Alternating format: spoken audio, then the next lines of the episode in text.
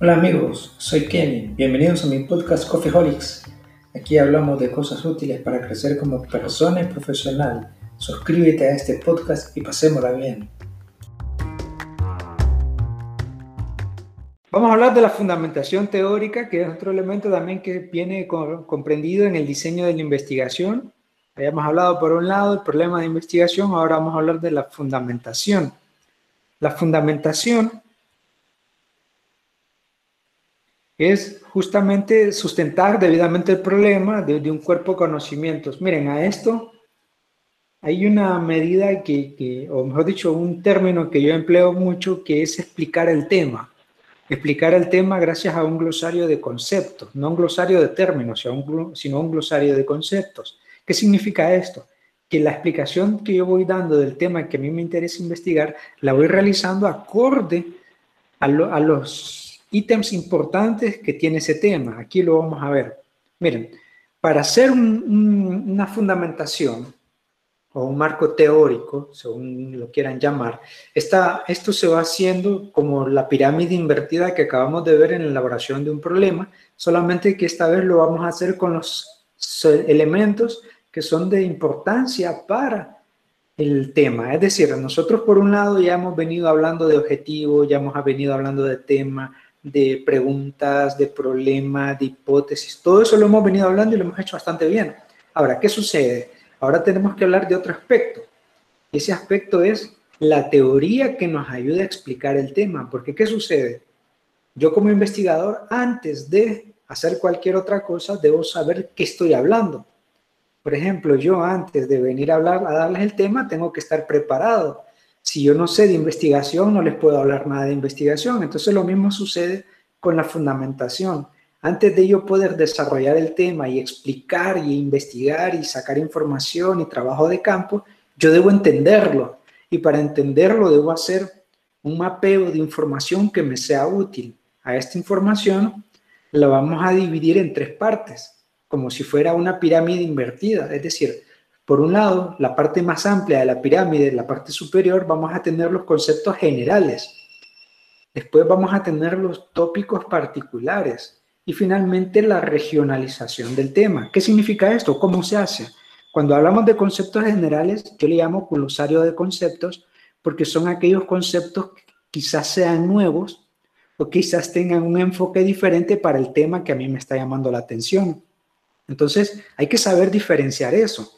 O sea, no es que voy a hacer una lista de palabras, no, sino cuáles son los conceptos relevantes, y vamos a ver un ejemplo, cuáles son los conceptos relevantes que yo debo entender al momento de hacer la investigación y que la persona que en su momento quiera leer mi investigación también sea capaz de entender a qué yo me estoy refiriendo. Cuando hablo de los tópicos particulares, el segundo nivel de la pirámide, son los tópicos enmarcados en el tema de investigación que ayudan a comprender mejor las teorías. ¿Qué significa esto? Cuando yo hablo de un tema, voy a encontrarme un montón de subtemas que están vinculados a mi interés. Y entonces esos son los que me van a apoyar a mí con información importante que me van a hacer fundamentarlo todavía más y todavía mejor. Entonces son tópicos o subtemas, como lo quieran llamar, pero que estén vinculados al tema que yo estoy investigando. Y finalmente la, regionalización del tema, la fase final de la pirámide, es la adaptación del tema al contexto en el que se desarrolla la investigación. Así como estábamos hablando en el problema de investigación, que habían problemas que se volvían muy locales o que llevamos el concepto a lo más local, lo mismo sucede con la fundamentación. De todo lo que estamos estudiando, ¿Qué estudios previos se han hecho anteriormente que nos sirvan para regionalizarlo? Ahora, si no se ha hecho, no se ha hecho, es algo novedoso, no podemos hacer nada. Entonces tenemos que saltar a la parte regional. ¿Qué temas similares han ocurrido en la región, ya sea en el país o en el departamento o en el continente o en el apartado centroamericano, verdad? Así para que tengamos una diferencia de ello. Aquí traje un ejemplo de una, de una tesis de investigación, de una investigación para una tesis que se había elaborado hace muy poco. ¿Cuál es la estructura que tiene? Si se fijan, esta es la fundamentación teórica, también llamado marco teórico para este formato. donde el tema lo desglosa en partes que son importantes para irlas entendiendo. Por ejemplo, los desastres y gestión del desarrollo es un tema, tema importante, pero dentro de esto hay que saber sobre esto, sobre el riesgo.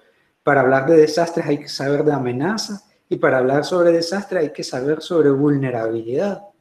Y de la vulnerabilidad hay varias que son importantes. En este caso, para este tema de investigación era la vulnerabilidad física y así sucesivamente.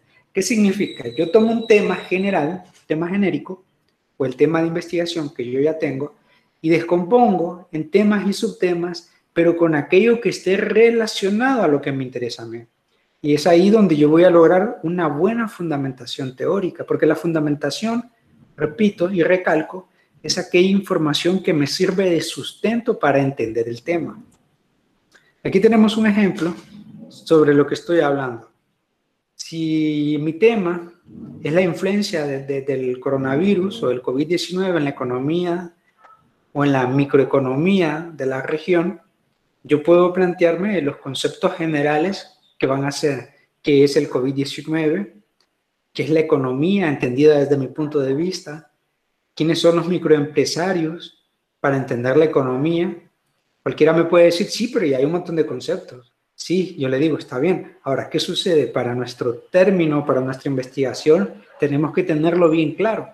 Porque ¿qué sucede? Cuando yo voy a hablar, cuando voy a discutir el tema, tengo que saber hacia qué me estoy enfrentando, o sea, qué conceptos o son nuevos, o son actualizados, o son enfocados al área que a mí me interesa. Por otra parte, tenemos los tópicos que son más particulares, aquellos temas o subtemas que están vinculados al tema que me interesa. Por ejemplo, a este que yo hice acá. El tema, obviamente, es la influencia del COVID en la, economía de microempresarios. Bien, pero no, si yo me pongo a buscar una información, una investigación, no la voy a encontrar, no existe nada parecido, empezando porque el COVID es algo novedoso. Entonces, primero, ¿cuál es la influencia de las pandemias? Si bien es cierto, no hay una información que me hable sobre el coronavirus como tal, porque no hay investigaciones hechas hasta el momento, pero sí hay investigaciones que hablan sobre pandemias y pandemias hay de todo tipo. Entonces ya tengo por ahí un punto de partida. ¿Por qué? Porque el coronavirus es una pandemia. Entonces ya tengo yo un punto de partida para, para el cual hablar. Luego, ¿cuáles son las causantes de una pandemia? Después, ¿qué impacto económico ha generado una pandemia a nivel histórico? ¿Sí? Ahí yo voy teniendo diferenciación, voy ampliando mi tema, esto me ayuda a tener una amplitud de, mi comprensión sobre este tema. Luego, la vulnerabilidad económica de microempresarios, si ustedes se fijan, ya dejé de hablar de un lado de la pandemia y pasé a hablar ahora de la economía. Bien, entonces, pero está relacionado porque está vinculado con mi tema. ¿Qué respuesta económica dan los microempresarios? Si por un lado yo vengo y digo, ok, ¿Cuál es la vulnerabilidad? Ya por otro lado yo puse cuál es el impacto. Ahora, ¿cuál es la respuesta económica? Y ahora saltea la parte de los microempresarios. ¿Qué respuesta económica perdón, generan estos microempresarios? Y los microempresarios de la región, ¿qué estrategias están utilizando? ¿Qué hice yo? Llevé desde lo más general, como podemos ver en los conceptos generales, a temas generales, o sea, utilicé tópicos generales hasta que regionalicé mi tema de investigación o los tópicos que van a hablar sobre mi tema de investigación. Entonces, si nosotros lo vemos, esto cumple con la pirámide invertida y los tres segmentos que ella tiene, lo general, lo particular y lo específico o regional. Así es como yo voy a elaborar un tema de investigación o la parte de fundamentación de la investigación, porque me va a ayudar a hacerlo todavía más fácil y canalizar la información de una manera más comprensible, tanto para mí como investigador, como para aquel que quiere entender el tema que me ve que estoy haciendo.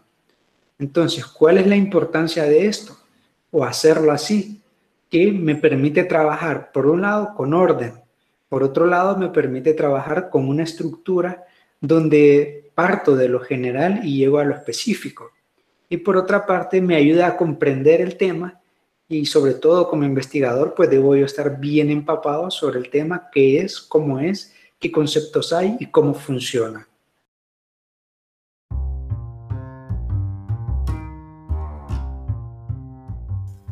Este fue el Cofeholics de hoy. Te invito a que lo compartas con alguien que lo necesite y a escuchar mis episodios anteriores.